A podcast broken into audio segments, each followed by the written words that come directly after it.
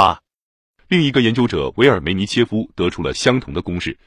在十月革命之前的风潮中，有组织的运动比例的降低，证实了这几个月期间运动的自发性。如果拿自发性跟自觉性进行对比，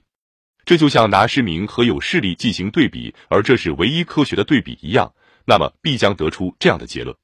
直至八月之前，农民运动的自觉性在不断提高，而此后则开始降低，以致在十月起义之际完全消失了。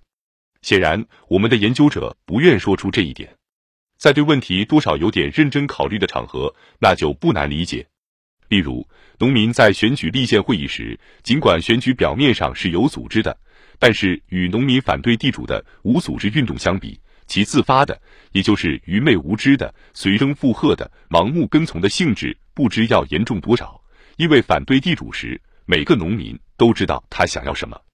在秋季的沙隘上，农民不是为了自发性而与自觉性决裂。而是为了国内战争而与妥协主义领导决裂，组织性的降低实际上只具有表面的性质。妥协主义组织瓦解了，但是在他们身后留下的绝对不是一片空旷。通向新道路的出口在最革命的分子、士兵、水兵和工人直接领导下打开了。在采取坚决行动时，农民经常召开全体大会，甚至设法让全体村民在通过的决定上签名。第三位研究人员舍斯塔科夫写道，在农民运动以其混乱的形式进入秋季时，更常见的是农民古老的村社大会登上了舞台，农民正式通过村社会议分配抢来的财物，通过村社会议跟地主和庄园管理人员、跟县里的特派委员和各种各样的镇压者进行谈判。为什么曾经认真的把农民领向国内战争的乡土地委员会，现在要离开舞台呢？关于这个问题，资料中没有直接的说明，但是可以自然而然的做出解释。革命在极其迅速的磨损自己的机关和工具，确实是因为土地委员会领导办和平行动的缘故，因此对于发动直接攻击来说，他们必定是不太适宜的。普遍的原因加上了个别的但同样有分量的原因，在跟踏上与地主进行公开战争的道路时，农民非常清楚的知道，一旦失败。他们将会面临怎样的危险？其实有不少土地委员会已经处于克伦斯基的严密控制之下了，分散责任就成了策略方面必不可少的要求。对此最适宜的形式就是村社，农民之间惯有的互不信任，无疑在同一个方面起了作用。现在问题涉及直接夺占和瓜分地主的财物，每一个人都想亲自参与，不把自己的权利托付给任何人。这样一来，更加高度紧张的斗争导致以村社大会与村社裁决为形式的古老的农民民主暂时摆脱了代表机关。在确定农民运动性质时，暴露出来的深刻的自相矛盾，出现在布尔什维克研究人员的笔下，尤其出人意料。但是不能忘记，这里指的是那些后来的布尔什维克。思维的官僚化不可避免的导致对上层强加给农民的那些组织形式评价过头，同时对农民自身产生的那些组织形式又评价过低。受过教育的官员跟在自由主义教授后面，也总是从控制的视角来观察社会进程。作为农业人民委员的雅科夫列夫后来对农民表现出同样总体上是官僚主义的态度，不过是在范围广泛的多、责任也重大的多的领域里。以及在实行全盘农业集体化的时候，当事情涉及大范围的实践时，理论上的浅薄就会还以无情报复。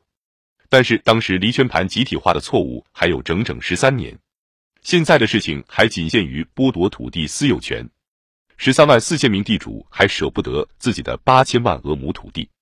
上层的情况是最危险的，拥有七千万俄亩土地的三万名就俄国主人平均每人拥有两千多俄亩土地。贵族伯伯雷金写信给宫廷高级侍从罗将科说：“我是一个地主，我的脑子怎么也想不通，我失去了自己的土地，而且是为了最不可思议的目的，为了试验社会主义学说。然而，革命正是把实现统治者脑子想不通的东西作为自己的任务。但是，更有远见一些的地主不可能看不到，他们无法保留庄园了。他们已经不竭力去做到这一点，而是与土地脱离的越快越好。”他们想象立宪会议首先是一个大的清算议员，在那里国家不仅会为土地，而且会为焦虑对他们进行赔偿。农民私有者则从左边来附和这个计划。他们不反对消灭寄生贵族，但是担心撼动土地私有权的概念。他们在自己的代表大会上宣布，国家是够富裕的，足以向地主支付不多于一百二十亿卢布的赔偿。同时，作为农民的他们，期望在优惠的条件下使用由全民偿付赔偿金的地主土地。土地所有者明白，赎金的多少就是政治的尺寸，而后者取决于缴付时的力量对比状况。到八月月底之前，仍然抱有希望，那就是按科尔尼洛夫方式召开的立宪会议将会执行介乎罗江科与米留科夫之间的土地改革路线。科尔尼洛夫的覆灭，则意味着有产阶级输掉了比赛。九至十月间，地主就像一个不可救药的病人等死那样，等待结局的来临。秋天是农夫政治的季节，田地已经收割完毕，幻想已经烟消云散，耐心也已丧失殆尽。是动手的时候了，运动正在冲决堤岸，遍及所有地区，抹掉所有的地方特性，吸引农村的所有阶层，冲洗一切法律上的顾虑和谨小慎微的心理。它正在变成攻击性的、猛烈的、残暴的和疯狂的运动。他用铁和火，用左轮枪和手榴弹武装起来，捣毁和焚烧庄园，赶走地主，清扫大地。有些地方则用鲜血浇灌大地。普希金、屠格涅夫和托尔斯泰歌颂过的贵族巢穴毁灭了，古旧的俄罗斯被遍地烽烟弄得精疲力竭。自由主义报刊充斥着因毁灭英国式花园、用农奴制画笔绘制的作品、祖传藏书楼、坦波夫式花坛、两种赛马、年代久远的版画、配种的公牛而发出的呻吟和嚎啕。资产阶级历史学家力图把农民摧残贵族文化的破坏文物行为的责任推到布尔什维克头上。事实上，俄国农夫不过是完成了在布尔什维克降生之前几百年就已开始出现的事情。他们用那些他们所掌握的独特方式执行了自己的进步历史任务。他们用革命的野蛮根除了中世纪的野蛮。何况，无论他们还是他们的孩子或先辈，从来就没有遇见过任何仁慈与宽恕。当封建主对扎克雷起义，他在四个半世纪期间决定着法国农民的解放占有优势的时候，一位担任副主教的僧侣在编年史中记下了这样一笔：他们使国家遭受了如此之多的灾难，以至于无需英国人前来破坏王国了。英国人任何时候都无法做到法国贵族所做过的事。只有一八七一年五月，资产阶级在残暴方面超过了法国贵族。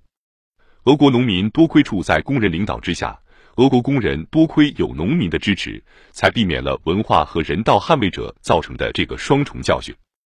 俄国主要阶级之间的相互关系在农村找到了自己的再现，就像工人和士兵违背资产阶级的计划，奋起反对君主制度一样，贫苦农民也不听富农的警告，越来越勇敢的起来反对地主。就像妥协主义者相信革命只有从米留科夫承认他的那一刻起，才能牢牢的开始站稳脚跟一样。左顾右盼的中农也错以为富农的签名会使得侵夺地主财物合法化，最后就像敌视革命的资产阶级毫不犹豫把政权据为己有一样，反对破坏的富家也不拒绝享用他的果实。资产者手中的政权就像富农手中的地主财产一样，保持不了多久。在这两种场合，事情都是出于相同的原因。土地民主革命实际上是资产阶级革命。它的威力表现在革命暂时抑制了农村的阶级矛盾，雇农猛烈攻击地主，同时又在帮富农的忙。俄国历史上的十七世纪、十八世纪和十九世纪爬上了二十世纪的肩膀，并且压得他弯腰朝地。迟到的资产阶级革命的软弱性表现为农民战争没有推动资产阶级革命者向前，而是相反，最终把他们抛进了反动阵营。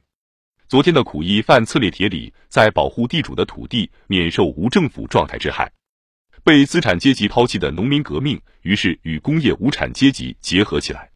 通过这事本身，二十世纪不仅得以从重重压在他身上的以往诸世纪之下解脱出来，而且在他们的肩膀上继续上升到新的历史高度。为了让农民能够清理土地和划定土地界限，工人就应该成为国家的主人。这就是十月革命最简单的公式。